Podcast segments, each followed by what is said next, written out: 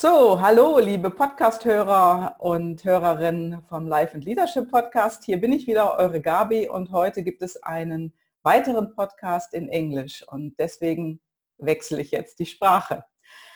Yeah, hello. Hello to my Life and Leadership podcast. Hello, Josefa. Hello. Hello, hello over there. Yeah, and Josefa Fawcett is my guest today. She's from England and she's a learning specialist, a professional trainer, and uh, she is doing uh, very well at international business schools. She's a winner of the Global HR Excellence Award for HR leadership and she did it twice. Twice? Yeah, and you are the founder of the JFI store and JFI Learning Village. I am so impressed, Josefa, and thank you for being here. You are very welcome. Hello to all of your lovely listeners to this podcast. It's very strange because normally I'm sitting where you are, Gabriella. I'm the host for my own podcast. So this feels very weird to be the other side of the counter, so to speak. But I am all yours and I'm really happy to be here with you today. Thank you. Yeah, this is a great uh, opportunity to have you here then. So for me, it was as well a little bit strange when I was interviewed the very first time, but uh, this happened three times until now and I hope you will have many interviews in future as well. well, I hope so. I'm I think I'm going to quite enjoy being the other side. Yeah, great. what what I found out about you is when we when we meet the very first time, I think it's one year ago or a little bit more, one and a half year. So, it's a, it's about 12, 13, 14 months ago, but you're absolutely right. It seems like yesterday, but it was quite a while ago. yeah, it seems like yesterday because we are active in uh, social media. So, and I, the I, I thought by myself that you're a very active networker offline and online. I certainly try to be. Mm-hmm. Um, a lot of people who work for themselves, mm-hmm. whether you call them solopreneurs mm-hmm. or entrepreneurs or just individual freelance practitioners, it can be quite a lonely life when yes. you're just you and your computer when you're not out with clients. Mm. So networking is really important and it's always been important for me before technology kicked in because yes let me declare very early on i'm a baby boomer. Now if some of your listeners don't know what that is um, i'll let them research it but it suffice to say i'm a little bit older than a millennial and a gen x and a gen y. So I have to tell you, back in my day, we didn't network via computer. When I was very young, as a child, I used to do something um, by writing letters to people and have pen pals. So in those days, it was a pen pal system. So you actually wrote letters, you posted them to people, and I had pen pals all over the world. So if you like, mm. I was doing what Facebook does mm. today, but manually. yeah, okay. So, so you're very active. And uh, there are many things which has been changed. And what what do you do in your daily life and how you become a trainer for HR? Okay, that's quite an interesting question. And I just heard a ping, which I think was the computer end. So forgive me because I think uh, my laptop might ping every now and again. I've just sent out I didn't hear anything. oh, that's good because I've just sent out today um, a lot of e e Christmas cards to everybody, and so um, it's going to be pinging quite a lot. Maybe just. um, your question was how did I start and get onto this train of uh, HR and doing this work? Well, you know, when I was younger, there were lots of things that I had in my mind that I wanted to do and I was always mm. really focused. I knew what I wanted and I really was quite determined that I was going to get it. And training really wasn't on the agenda in those days. I wanted to be a makeup artist. And oh. so that's exactly what I was. I was a makeup artist for um, magazine work, for fashion shows. I did some celebrities and it was a wonderful life and I enjoyed it. But it was for a period of time when I was younger and I realized quite quickly that I didn't want to be doing it when I was very much older. So I did it for a while, but it was the beginning of my interest in training people. Mm-hmm. So I guess that's where things started from that time when I was a makeup artist and then training other people how to be makeup artists and then mm-hmm. training trainers of how to train other people to be makeup artists. So it cascaded a little bit from there. The HR mm-hmm. bit came much, much later. Uh-huh. Wow, very interesting. But today this is your business and everywhere when I look into Facebook, um, you you post from everywhere in the world. so last from Russia, then I saw you you have been in, in Spain and yes everywhere. Josefa's well, everywhere. I have to be careful of you, Gabriella. You're watching where I am. I have to be very careful. Yeah, when you post something, I look always where you are, and it's very interesting what you do. So, uh, what what is the thing what you love most on your business today? Okay, well, you are right. I do travel a great deal, and if you like, it's become my thing, my brand. You mentioned JFI at the mm-hmm. beginning. Well. JFI stands for surprise, surprise, Josefa Fawcett International. And mm. it came about simply because I used the whole phrase, Josefa Fawcett International. And someone said to me, that's a little bit too long and it's a bit silly to have that. Mm-hmm. So I just shortened it to JFI. And before I knew it, JFI became a brand. But it wasn't like that in the beginning. In the beginning, I called myself all sorts of different things because when you're starting out, when you're leaving your substantial job role, which I left in 2002, my last real job, I call it a real job where I got real money for working every day, was um, head of organisational development and workforce development in the National Health Service here in the UK. Mm-hmm. So when I left that and started for myself, I, working for myself as an independent practitioner, mm-hmm. I did a lot of just training for other companies and for hospitals, etc. And I called myself lots of different names. I, it's gone through lots of um, different iterations to get to the JFI that we are now. But the thing that I enjoy so much about that kind of journey is the fact that I've done it on my terms and I've done it the way that I want working for yourself isn't easy. And when you first mm. step out into that arena, it can feel really scary. You don't know where the next job is coming from. You don't know who you should know. It, you know yourself, you're an independent practitioner. You're a coach, a business yeah. coach, and you do many other things as well. And you know full well when I say that it can be a little bit scary to take that first step.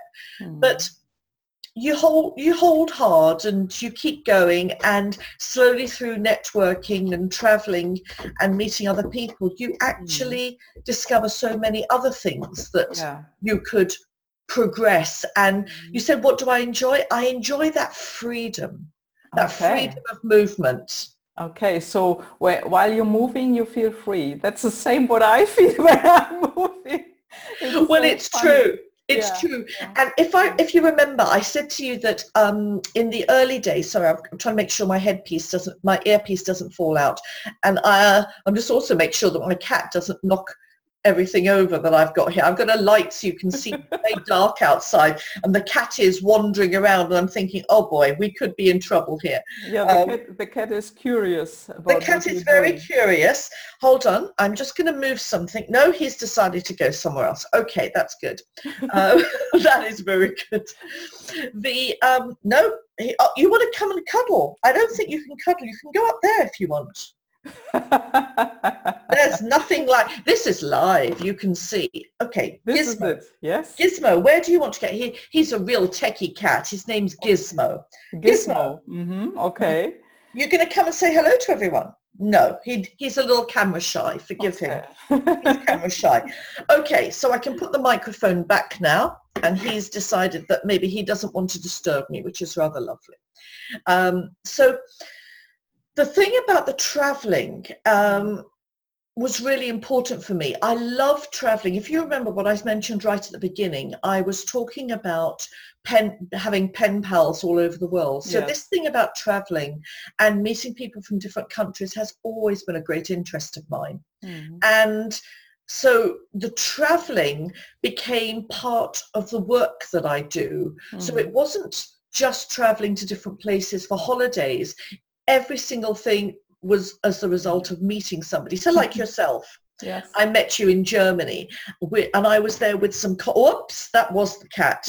Okay. You, you, you may or may not have seen the top, the tail, but it flew past. Hopefully, we can stop it coming back. Um, oh, the joys of working from home. So I met you in Germany, and I was with some mm. colleagues of mine, if you remember. Two were yes. from Germany, one was from Russia, mm-hmm. and we had just been doing a conference mm. and we'd actually come over to Germany. Um, oh, Ausruhe, I think was the name. I have to be. Mm-hmm. I have to. I don't know. Have I you? Don't I don't know, and my German is so bad. Everyone will be laughing now. But we went particularly to a place in the middle of these woods in Germany to plan this conference, and mm. we met online it was simple as that. We'd met online. Mm-hmm. I'd known a couple of the, the German colleagues earlier, the Russian lady we'd met mm-hmm. online. Before we knew it, we had a network. We met in mm-hmm. Germany. We planned the conference. We came to Russia. We had the conference. We met you in Russia. And so it carries on. Huh, is this work? Really? Not really. well, everybody is talking about that you should do something what you love. But to find something what you really love is sometimes not so easy. So has this changed uh, in this time in, in yeah, or was it different oh, yes. 20 years before? Oh yes. Oh, that's mm. very kind of you. 20, a little bit longer, but yes. yes, it's changed so much. Mm-hmm. And you know what? I've learned an awful lot of things along the way. Mm-hmm. So many things along the way. And I think when I um, said to you some of the things that I wanted to share with your listeners today, there were, I packaged them into nine different things. And I think mm-hmm. maybe it'll be a good opportunity as we go through this for me to share what the nine things are because those nine things have been constants yeah, please. Across the yeah. Okay, now I'm going to be honest. Across the 35 years, mm-hmm. 35 mm-hmm. years, not 20. so thank you very much. That was very kind of you, but it, but it, but it was a long time. Yes. So yes, things have changed considerably, mm-hmm. but the the nine things that mm-hmm. I wish I knew back then mm-hmm. that would have helped me now um, have really come about because of those 35 years of trial and error.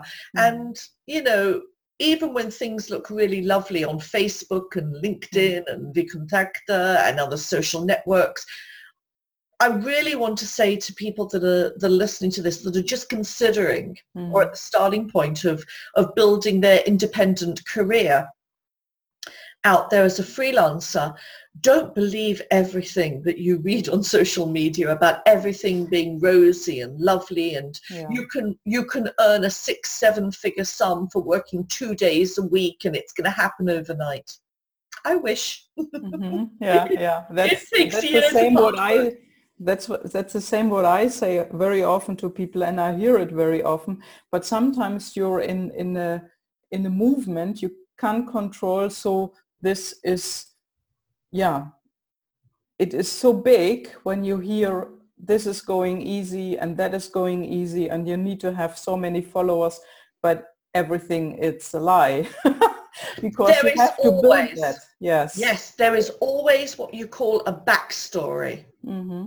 Yeah. And that backstory, what people don't often share because they're not encouraged to share it by the marketing gurus mm-hmm. is the backstory about what things have gone wrong, what they've had to do to get to that point. Yes. Um, so it's easy to, to hear these lovely things, but not to be misguided Mhm. by them. Those years have taken a long time to get to the stage where I am now. And yes, I'm thoroughly enjoying it, but it's taken a long time. How have you learned to lead yourself, Josefa? Self-motivation is really important, uh, Gabriella. When you work for yourself, Mhm. even when you work with clients on a one-to-one basis, or you go into a client organization and you work with groups, or you travel to other countries to work with clients and work on projects, you are always on your own and you have to motivate yourself. And trust me, in each of those scenarios, you Mhm. sometimes wake up in the morning and think, I really don't want to be doing this today, but you have no choice. Yes. So the nine things that I have learned, and if, if it's okay with you, let Yeah, we, sure. We can try and cover some of them and you can, I'll stop and you can ask me questions as we go through if you want to expand a little more. Yes, But- please. So we, we can add some in addition Hmm. um, in, in the show notes, if you like, to, to give it to me. So that's great. So maybe don't have so much time to, to share, but Okay. maybe in the next interview, I don't know. Okay, well, I'll touch on each of the nine and Mhm. then let's see how we go because I think Mhm. what they do is they really are my learning journey about how I've got to where I am now. Mhm. And the first one happens to be the learning learning insight, if you want to call it, has to be that business is about people. Yeah. This has Mhm. been the biggest insight. And you touched upon this already. You said it's about networking and you like my networking and my traveling. Well, doing your business, working for yourself is about people. It's about staying in touch with a wide network, but it's about building relationships. You don't make these networks just to get something from somebody else. You do it because the relationships are what's important. The Mhm. business might or might not follow. Mhm. Um, and if you're trying to join groups, and we know we're both in a lot of different groups online, if you're trying to join groups and you don't really fit in, then maybe you're with the wrong people. You're in the wrong group.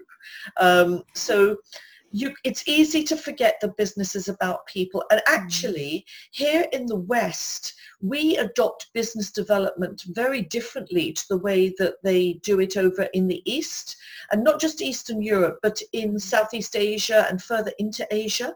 Mhm. There, business is all about people. Mhm. And that's a really important lesson that I've learned through both my traveling Mhm. and my networking, that you make So- friends and knit relationships first. Yeah. So in Asia, it's more or less friends and family Mm. you're connected to, and later business will come. Much Maybe or later. maybe not. Yes. Or maybe not, exactly. Um, but you have to be prepared to invest in the relationship. Um, for example, when I was working in Kazakhstan, in Mhm. Astana, um, I was there on business, but one of the most important things that I had to embrace was their desire to invite me to their homes, to have Yeah. drinks, invite me to, to take me out. It was a great privilege for the Mhm. group to take me out. And I was told that they don't do this with everybody, but it is their privilege to do that. They want to Mm. do that Mhm. for you. Um, and this was really important. And I've seen this in other places. I was in Malaysia this year and I was doing business, but I was actually doing business in someone's home and Mhm. working with them. And for them, the the social side was more important than the, the business side. But this costs a lot of time. And what Mm. I see today is that the people are not open to, to put too much time into that. So, but you need time to build a relationship. Big can't mistake. Yeah, Big it be from today to tomorrow. Or you snip with your hands, with your fingers, and it's done. Your best friend. That's not working. No, of course it isn't. Of course No. it isn't. But this is uh, the res- the reason for this is because if you go other places in the world, you are encouraged to do things Mm. fast, speedily. Everything is quick, quick, quick, quick, quick. Mm. And you're right, the generations are growing up and coming into business imagining that everything they can get very, very quickly. But nothing replaces good business relationships. And I have to tell you that one of the people that you met with me when we were in Germany, Mhm. um, if you remember, do you remember Dr. Ulrich Schweiker? yeah. Yes. I have known Ulrich for what must be about 15 years. Hmm. And we were in a European consortium for the learning organization together hmm. 15 years ago. And we are still in contact today. Mhm. yeah. And I have that with so many. A lot of my students from the various universities that I teach hmm. at, Mhm. still in contact with me. I have one from Manchester University, Maxim, um, who lives over in Moscow, and we have known each other for what must be now coming up for 11 or 12 years, Mhm. and he was a student. Yes. These are things that are so rich for Mhm. you and they add and max and i have never done business together we are friends but ulrich and i have done um, and uh, other people have done it it is a time thing no you can't rush it and of the Mm. nine things for me this is important business is about people don't forget it hmm Yeah, that's great. And and you are absolutely right. So we are sometimes to yeah we we and we don't invest enough time for that today not at all Not at all. of social media and all the other stuff which is around us. Yeah. okay may i go to number two hmm Yes, please. this is a nice one.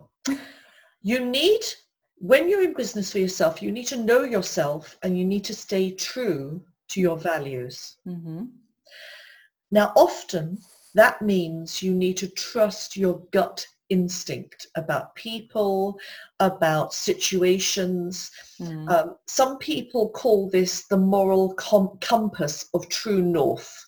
I've never heard about that. and it, it basically yeah. means that you're you're very Mm. focused but the compass that you choose is based upon your own intrinsic Mhm. gut feeling and Yeah. instinct which Yeah. is worth is worth trusting Mhm. um, and it sets you on the right route and if you have your own set of values and you have an approach to decision making that is ethical and you stay true to yourself then you get where you're supposed to be Mhm. on your own terms and not at the expense of other people. Yeah, that's a very good point you're talking about. So this is as well which is lost sometimes today. So people don't trust their feelings anymore. They they working with their head. They're from a logical side of into into these business steps and this is not working at all. So but yeah, to trust yourself is a big, big you need to have. It's absolutely necessary. Yeah. I'll give you an example of Mhm. where I've had to apply that. I mentioned to you at the beginning that I've called myself lots of different things, all different Yeah. job titles. And, you know, I started off calling myself a trainer. And then when jobs Mhm. came along that were about organizational change, they didn't come to me because it said I was a trainer. So I Mhm. changed it to say that I was dealing with organizational development and change. And then I didn't get the training jobs because people said, well, you don't do training, you just do change. Um, so it goes on. I, I have had more job titles than you could possibly imagine. And then I went to Mhm. some marketing experts who said that they could teach me how to have one of these escalator conversation, elevator Mhm. conversations where um, in 30 seconds I could say exactly what it is I do Yeah. and people would understand it and they gave me formulas and I got I listened to them I thought they must know better so I listened to them I applied everything that they said and I ended up with this very long strange sentence which I can't even remember now that was a very formulaic approach that didn't feel true to me I couldn't get into it but Yeah. they said it was right so I put it on all my websites and Mhm.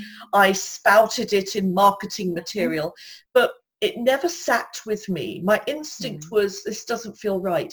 And after messing about in this silly way for years and years, I went back to the strap line Mm. that I have today that I had 10 years ago. Yeah. And my So- strap line is let your training make a difference. Wow. Let your training make a difference. it could be short. And that, and you know what? I came back to it and that was my Mm. gut instinct. Yeah. So stay So- true to yourself, know Mhm. yourself, trust your gut Mhm. instinct. Some people do know best and can guide you, but you know, trust yourself too. Yeah. Oh, this is so good that you that you said that. So there are many strategic strategic uh, things um, outside, and many people talk about about strategic sessions they made they do, and they they you need a plan, you need an uh, elevator pitch, and anything else. So, well, this is not wrong, but this is not right as well. Yes. It's not completely wrong Mhm. because Yeah. many of these people who do marketing do have some really good ideas. Mm. But when you feel that you are having to put yourself into a package that Mhm. just doesn't feel right for you, that's when you need to trust your instinct. Mhm, Yes. Ah, that's a good point. Very good point. What is the third?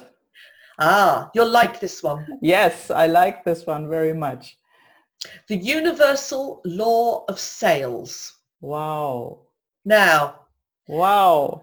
I come from selling. I was, after I was a makeup artist, I went into cosmetic sales and then I went into area sales and I was an area sales manager and a sales trainer. Mhm. Um, it's funny, I don't do any sales training now at all uh, because it's my choice not to. Mhm. However, when I started getting involved in HR, which is a question you asked me at the beginning, Mhm. I stopped thinking like a salesperson. And then when I started working for myself, Mhm. I forgot that I was a salesperson. Mhm. Okay. And Was it, interesting, or, was it good or not good? not good, Okay. because when you work for yourself, Mhm. you are selling. You're Yes. selling yourself, you're selling your products, you're selling your services, you're selling your time. And it's not a dirty word. no. We're in business. Well, actually, you have a choice. If you work for yourself, you have a choice. Either it is a hobby Mhm. and you love it, Mhm. or it's a business and it pays your bills. Mhm. It can only be one of those two things. Yes. So And if it's a business and pays the bills, then guess what? You have to fall in love with selling. Absolutely right. Absolutely right. And this is the word many people do not like. So I'm not a salesperson. I'm a trainer, or they say I I have a service. I'm not a salesperson, but you're a salesperson at all time when you Well, work for your yes. own business and as well when you have a small company or small business Exactly right. at any time. Excuse me. Unless, of course, it's your hobby. Mhm. So I'm going to say something very controversial now. Mhm. I hear so many people saying, oh, I do this, I do that. I want to serve my tribe. I want to serve a group of people. Trust me, the last time I was serving was when I was selling lipsticks in a cosmetic hall in London. I don't serve anybody anymore. Mhm. I provide services for which people pay Yeah. me. Yes, I'm not serving anyone. absolutely. I'm helping, supporting, guiding, Mhm. but I'm selling my time. If you wish my expertise and you wish to have my uh, experience to help you do what you want to do in your business Mhm. with regards training, quality improvement, business excellence, whether you want to have a workforce that knows what they have to do and can do it to a good standard to increase productivity, then you pay me. Thank you. Mhm. I love you. I love what you say. So this is so great. So, and it's it's short, packed, and it's clear. We we we have something what we say here sometimes, or I say that sometimes. Be clear, be short, and um, well, I, I know that in German. Mm, Or say it in German. Go on, say it in German. yeah, your cat has uh, bring me into trouble. I forgot what. You've forgotten your German. Yes, We're in yes. big trouble. We're in big trouble now. KKP in German. KKP. It's um, kurz, knapp, and präzise. It's short, Sweet, sweet, to the point. and precise. So yeah, There you to go. the point. Yes, that's the short, sweet, and to the point. Yes, But you know, we overcomplicate things these days. absolutely. Yes. Tell you a trend that I don't like very much. Mhm. So it's a personal like, dislike. And that is when people do instructional videos and they do um, material and training, they take one idea and they break it down into the tiniest, tiniest component parts. There was something I looked at a few years ago where it was all about diary management. Or this will make you laugh. It was all about diary management, calendar management Uh-huh. And it was a particular person who had a series of six learning programs, Mhm. six pieces of this whole program all about time management and diary management. Oh God. Oh, Okay. God. So, so lesson number one was open and f- or find and open a good way to store your calendar. Mhm. I'm not joking, okay? So this is so the whole of the first lesson was about how to choose a calendar. Mhm. Online, offline. That was lesson one. I have a big question mark about that. Okay. lesson two, you'll like this lesson two even more. Lesson two was about being able to manage your diary means being able to put things in the diary, even if you've had a conversation with somebody, write them in, in pencil or online and say to be confirmed. I'm mm. not joking. This was lesson two. Write it in to be confirmed. And this person spent the entire mm. lesson talking about what to be confirmed meant. Oh wow. Okay. So, So there, I- there, there are some things going wrong. I would say. Okay. I'm not I'm not going to bore you with lessons three to six, but you understand the vein of what I was Yes. talking about. Yeah. Let me tell you, this is this irritates me because Yes. this short, sweet and to the point has become dumbing things down for people to Mhm. such an extent that they can't think for themselves. Now, as an educator, and Mm. you mentioned before that I lecture at universities around the world, at postgraduate level, masters, MBAs, etc. It doesn't matter where people have come from, from around the world. If Mhm. you treat people like stupid people, they behave like stupid people. Absolutely right. people Yes. Intelligently and you respect their level of expertise, whatever it is, then Mhm. surprise, surprise, Mhm. they can come up with the most amazing ideas. If you treat them and dumb things down to that extent, then we're creating a workforce that can't think for themselves. Mm, yeah, and this is not a good idea. No, no. So that's why I, li- I like the the thought, the short portions. Yes, Yes, short, sweet, and up to the point. I correct. love that in English. okay, short, sweet and to the point. Number Yes. four, Number four. lifelong learning. Oh yes. Oh, that's a good thing. Yes. You see, it is the very essence of who I am Mhm. and what I convey, whether I'm teaching in a university or whether I'm teaching in a Mhm. company, whatever.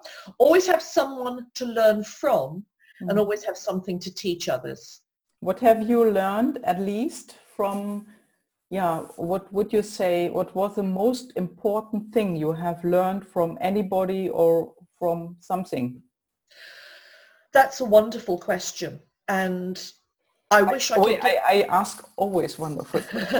you do. You do. I, I don't think I can give you a wonderful answer because there's no one Mm. thing. Because I am a true lifelong learner, Mhm. I see things, I see learning every day in Mhm. everything I do. Mhm. The um, old adage is my, my glass is half full. Mhm. So there's another half to fill. Yeah. and I see learning in all sorts of opportunities. It's amazing because learning is informal. It can happen anytime. So I might be reading the newspaper online Mhm. and I see something that prompts me that reminds me and prompts me about something in business. I then go somewhere else. I do a bit of research and it takes me somewhere else. I'm like a maze. It goes all over the place. Um, I might be traveling to another country Mhm. and I might meet somebody in a queue. That's my favorite place to talk Mhm. to people in airline queues while you're waiting to get, get on the plane or someone you're sitting next to. There isn't one. I, this thing, that's why this is number Mhm. four. Learning is lifelong. It, Yes. it isn't learn, then stop, learn, then stop, and then No. just recreate the Mhm. same of what you've done for years and years and years. You have to keep yourself up to date. So for me, continuing professional development is very important. And if I may, just to tell you, I'm making a huge step forward next year. I'm opening an online academy. Oh yes, we talked about that at first. So the JFI Learning Village. That's right. Well, Um, in the village will be a mhm. new building and it's called the JFI Academy. By the way, the village is virtual, so the academy is virtual. But in the JFI Academy, I am just going through the process now of getting CPD accreditation from the CPD Standards Office here in the UK, Mhm. which means when I speak at conferences, people can earn CPD learning points. When people come Oh. into the academy and learn from what, some of my courses, they can also earn CPD learning points. And. I'm going through the final stages of becoming a professional um, a trainer of excellence. So these Mhm. things are really important for me. And that's my big step Okay. forward for next year. Absolutely, I can see that very clear. Yes, yeah. We you have been talking about that last year when we met met the first time face Yes. to face, and yeah, it's a long journey to to build an online academy or whatever online. Absolutely. Absolutely. underestimate the time they need for that, and it's very often outside you can do that in five days. Well, you can Yeah, if you don't care about the quality of what you're offering.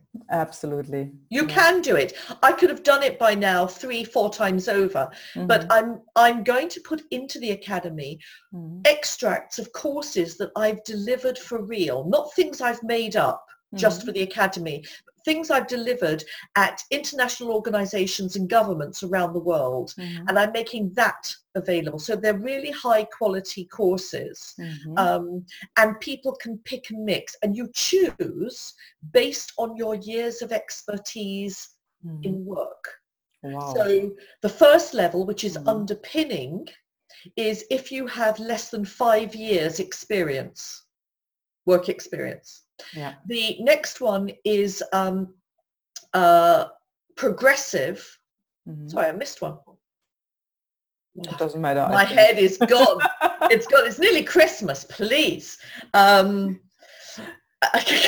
I think it's it's actually inspirational. So that middle Mhm. that middle one is if you've got five to ten years experience, Mhm. and the third area is progressive, and that is if you've got more than ten years experience. And the reason that I've got the three um, skill zones is Mhm. because what you need to learn when you're first starting out, either as an independent or working in a new profession, is going to be very different to what you want to learn if you've Mhm. got 10 plus years experience. Yeah, and this is for people all over the world because you um, translate that into several languages. And, Oh, that's something different. okay. Oh, that's something different. This will only be in English because it's too complex for it to all be translated into Mhm. another language. And it'll probably launch around about February, March 2019. Mhm. Um, so if I may, I'll just uh, plug the URL, which is jfiacademy.com, and your listeners can go back and look at it and see what stage of development it's in. Mhm. But what you're referring to is the one that you're going to work with me on, the German version. This is called You Listen To, and these are little bite-size learning Mhm. programs, Mhm. really tiny ones that help people with training and presenting and Mhm. meetings and networking, and those are in different languages. So I have Russian and Latvian, at the moment. Yes. I'm working on Arabic. I'm working on Chinese and Turkish. With your help, we're going to work on German and they'll be available in both English and German and in dual language as well. Mhm. Great. So the learning is continuous Wow. and this is why Mhm. number four Mhm. is lifelong learning. Absolutely. You are so right. So I'm curious about number five. Okay. So this is really important. And you know, this has come to me over the last couple of years as an important thing I wish I knew back then. I would have started it earlier. Mm. Learn the skills of project management and process control. Mhm. Irrespective of whether you work in an organization or whether you work for yourself, Mhm. understand what it is to manage a project and understand how to put processes in place. It will serve you well in wherever you are in your professional career Mhm. because these skills are needed in all job roles. And I came to this very, very late. Yeah, okay. And quite interesting that you came to that very late. So Mm. for me, it's that you're always in. when when I meet you, I think you're always in and you have everything in mind and you can connect everything. You talk about everything and this is quite interesting what you say now. But I didn't realize that what I was doing was Mhm. was creating a process and joining the dots. It came to me later as like a an insight. That's what I'm doing. And then do you know the mm. funny thing is all those years of running projects for the European Commission, now I'm teaching on a on the MSc in International Project Management in a university. Now if you told me that mm. I would be doing this years ago, I would have laughed at you. So these things Mm. come to you and so number four, which was the lifelong learning, impacts on the number five, which is learn something that you need for the future and learn it quickly. As I said, project management and process control, really vital skills. Mm, yeah. Yeah, well, all dots connected. Mm, Correct. So we've got one, two, three, four, five, six. Ooh, six. There we go. Six. yeah. And six is a funny one Mhm. because it's all about you having the right mindset to Mhm. try new things. And I called it fear and excitement come from the same place. Mhm. You see, when you're right. um, frightened about something, you know this when you do coaching, your heart rate speeds up, you get dry in the mouth, um, you can't think clearly. And yet when you're excited, Mhm. your heart rate speeds up and you get dry in the mouth and you can't think It's the same feeling. So, Exactly. but exactly. we distinguish between them. Yes. And the thing is, when you want to try something new or when you're put into a new situation or you're outside of what is called your comfort zone, that fear and excitement all comes together sometimes. Mhm. But Absolutely. the, the expression in English is feel the fear Mhm. and do it anyway. Yeah, yeah. Yeah, I know that in German as well, but it's not so often heard here. And Oh, tell me what it would be in German. Say it in German. um, Feel the fear and do it anyway. yeah, we say that a little bit different. It, Go on. um, you can have fear, but go with it. Yes. So this is, yeah, this is it. Can you say it in German for me? Ja, du kannst Angst haben, dann gehe mit der Angst. Wonderful. I love it. I just love the fact that you can go from English to German so effortlessly. It's wonderful. But, the excitement bit of that Mm. feel the fear and do it anyway is about you having the right kind of positive mindset, growth mindset. Ja. Anywhere you go now, whether it's in a company or work with a client, the one thing that's being spoken about by so many people is having a positive growth mindset. And I think once you adopt that Mhm. and you work hard to develop that, you can achieve anything. So yeah, feel the fear, do it anyway. Yeah, and for that you need to be focused in yourself and you need to be clear and you need to be, yeah, you need to have, when you, when you do something, you need to do it short, sweet, and to the point. Exactly. okay, the Mhm. last three, the last three. Mhm. First of all, um, they understand that when you're starting out, particularly if you're starting out on your own as an independent, having worked in a company for a while, mm-hmm. that there's more than one model of employment. Mm-hmm. And this is becoming very um, relevant nowadays with something called the gig economy. Have you mm-hmm. heard of this? Yes, but I'm not clear about that, what it typically is. Well, the gig economy tends to be an umbrella term for people who have more than one kind of job role. So mm-hmm. mainly freelancers mm-hmm. who perhaps don't just do one thing, they maybe do two, three, four different things. They balance these many things. They don't have permanent contracts mm-hmm. anywhere. So one minute they're working, next minute they're not working. So there's a lot of flexibility and uncertainty. Mm. But the gig economy is growing very fast. Ind- yes. More and more people are working for themselves and working independently. Yeah. And not just the Gen Y, the millennials, but also um, the Gen Zs that are coming through. I can't say Gen Z. I have to adopt the Americanism, which is Gen Z. Um, and soon the Alpha Gens who will be in the workforce from 2025, 2030. Mm-hmm. They won't be looking for permanent singular jobs. They're more likely to be looking for many different roles, many different mm-hmm. jobs for many different tasks. And it's understanding that that job for life is becoming a thing of the past in many organizations. Absolutely. So it, it doesn't matter in which generation you, you are. So it could be generation Y and all other numbers. So yes, it's interesting to see that that everything changes. This creates fear in people's head and people's mind and they don't want to go forward sometimes. But today it's it's running too fast sometimes yes? So you, you, make the third step before the second and anything changes. So uh, what what do you do uh, for you for yourself and for your yeah trainees uh, when when they talk about that? What do you say them well, I'm afraid it's a little cliched because being a learning specialist, I would say that the focus is about the learning. Back to number mm. four on the lifelong learning. You see, mm-hmm. you need to make sure that you are future proof. Mm-hmm. Future proof. You need to make sure that you have yeah. not just the mindset, but the skills that are going to be needed in the future.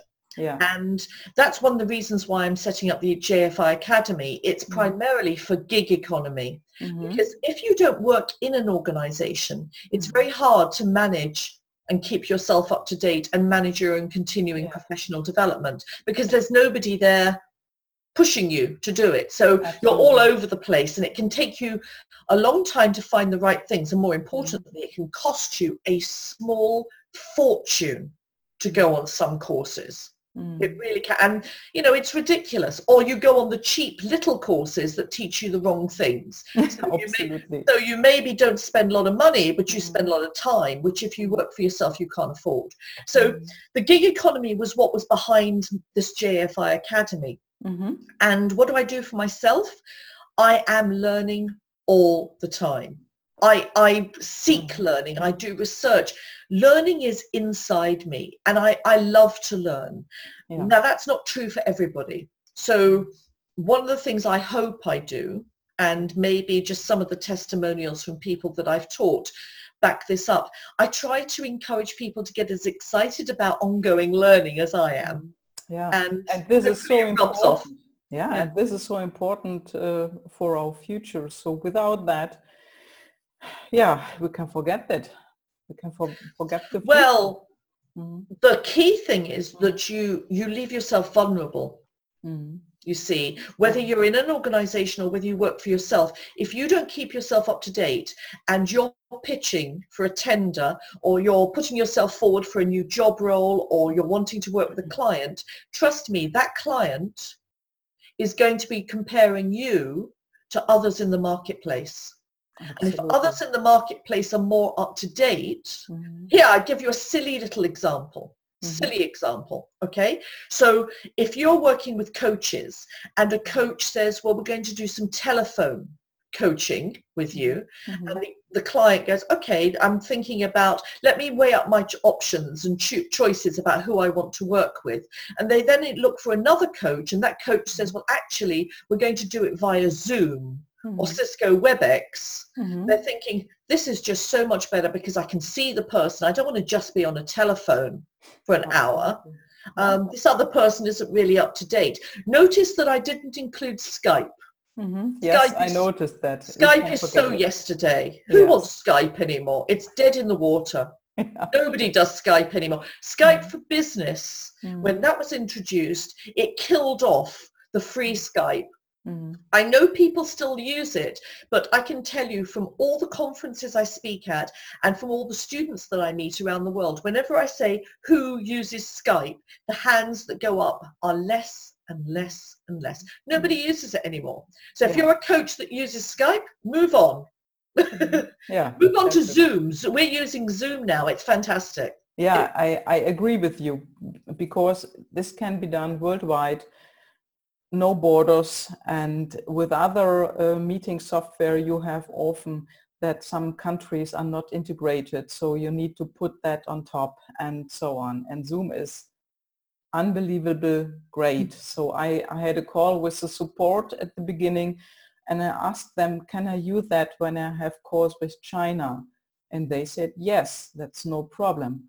But with That's WebEx, actually, yeah. WebEx made problems with that because it's not possible to use that in China. You need to some add uh, add-ons on top. Yeah. Do you know what? That's a very important point. When I worked in China, it was one of the one of the strangest places to work because they have their own social networking systems. They don't use Google. Mhm. I'm very pleased you told me that Zoom. There you go. You said to me, "How do I learn?" I've just learnt from you. Great. I did not know that Zoom could be used in China because China has its own systems Mm. and it blocks many, many things. yes. That's So maybe I did not know maybe- that. Yeah, maybe this is not um, possible all over in China, China, but I had a call with Shanghai and Beijing, and this was possible. So from that from that side, maybe it works all over China. It depends on where you are.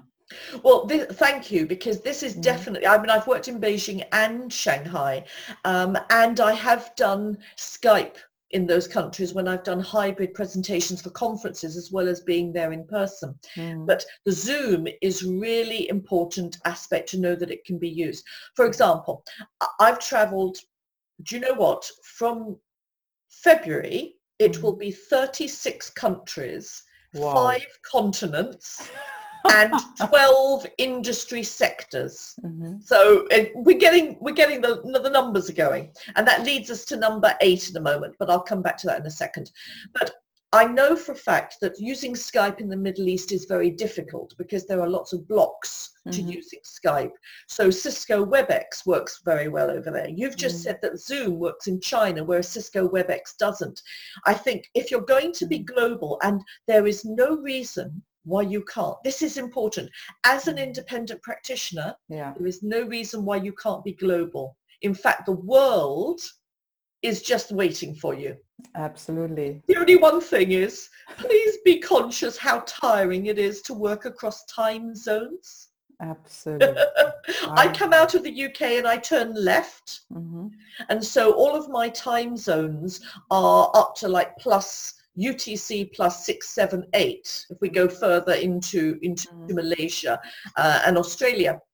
What I'm not used to is coming out of the UK and turning right and going towards the Americas. But that will be next year. So I'm I'm doing my first piece of work over in the in North America uh, Okay. next year in Mexico. So that will be interesting. But time Mhm. zones, it's really important to to suss out. And you know, if you have to get up at two o'clock in the morning to do a conference call with somebody over in um, Asia, and you're in business for yourself, guess what? You do it. Mhm. Sure.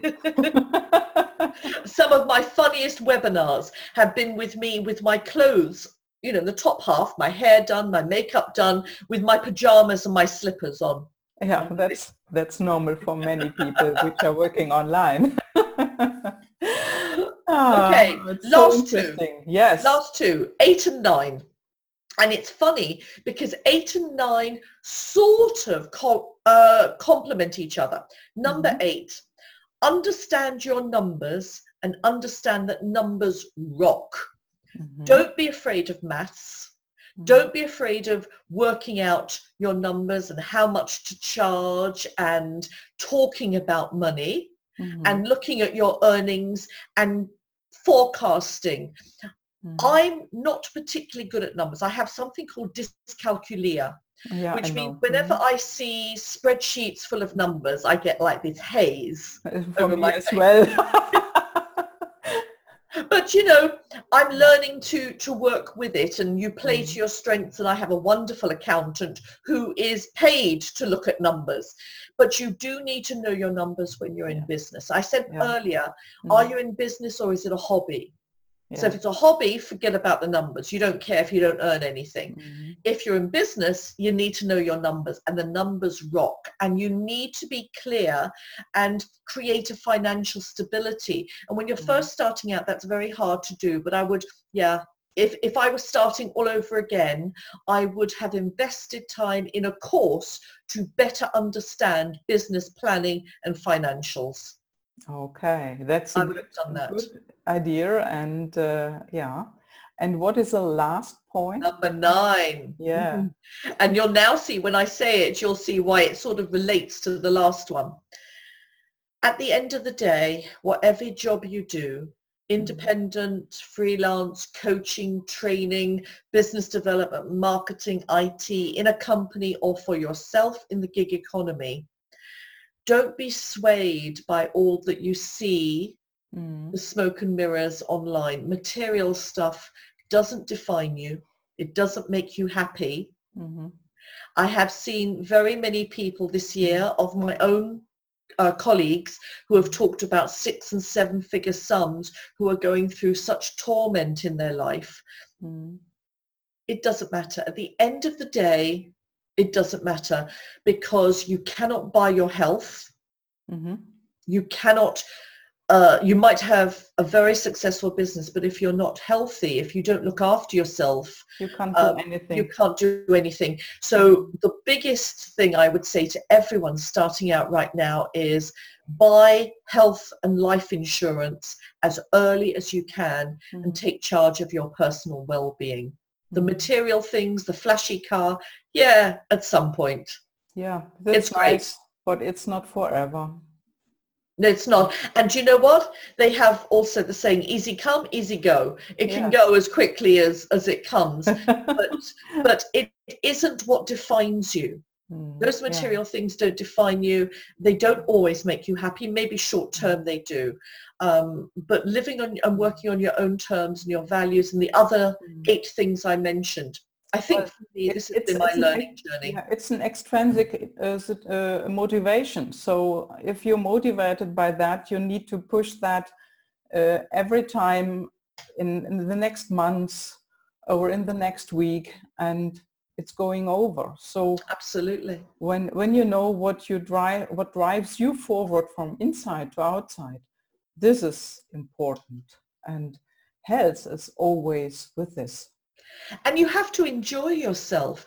You have to enjoy Mm. what you do because I tell you, if you don't enjoy it, Mhm. people notice. Yes, absolutely. So you're so right. So you had incredible nine points. Those are my nine points. Yes. And what I can do is I can send to you the uh, one-page PDF Mhm. and you can put that with the uh, podcast if you like and Yes, people please. can Mhm. can refer to it and look at it and look at the nine points again and uh, see how they can become a blueprint a blueprint for that underpins all the other things that you do Oh, and all the other great. coaching that Mm. people get but it can be the blueprint just to remind you those are my nine things Okay, thank you very much, Josefa. And it was so great talking to you today. And thank you very much for your time. I know you're very busy and you have small time slots. And uh, I love it talking to you. And I hope the podcast listeners do uh, love that as well. And I put all information into the show notes as well and your, your contact email or whatever you give me. And thank you very much and have nice Christmas. Well, thank you. Thank you for the opportunity to talk to you. I have really enjoyed being this side. okay. maybe, maybe I'll do this a little bit more. Can I take this opportunity though to wish you and all of your listeners a fantastic Christmas, whatever they're doing, um, whether it's a big, wonderful family Christmas or whether it's a quiet, mm. me time Christmas because you know what? We don't all have to be running around. We're having a very quiet Christmas this year, just my husband, mm. myself and my two um, grown-up children. Mm. And we have requested of each other for it to be on the low, just some quiet time, family time is important for us. So you don't always have to do all the the, the razzle dazzle things. Yeah, but this is this is so often in our life. That's enough. Exactly. Yeah. And also, I'd like to wish you a very happy new year. And I look forward to working with you, Gabrielle, in 2019. Yeah, I'm looking for 9,000, no, 2019 as well. 9,000? yeah. Uh, listen, unless they make an artificial intelligence robotic of me to last till the year 9,000, I'll be long since gone but maybe we have the chance. I don't know. Maybe I would love it, but that's another topic for another podcast. Thank you Absolutely. for inviting me. Have a wonderful Christmas and Happy New Year. Have a good time. See you and bye-bye in 2019. Bye-bye.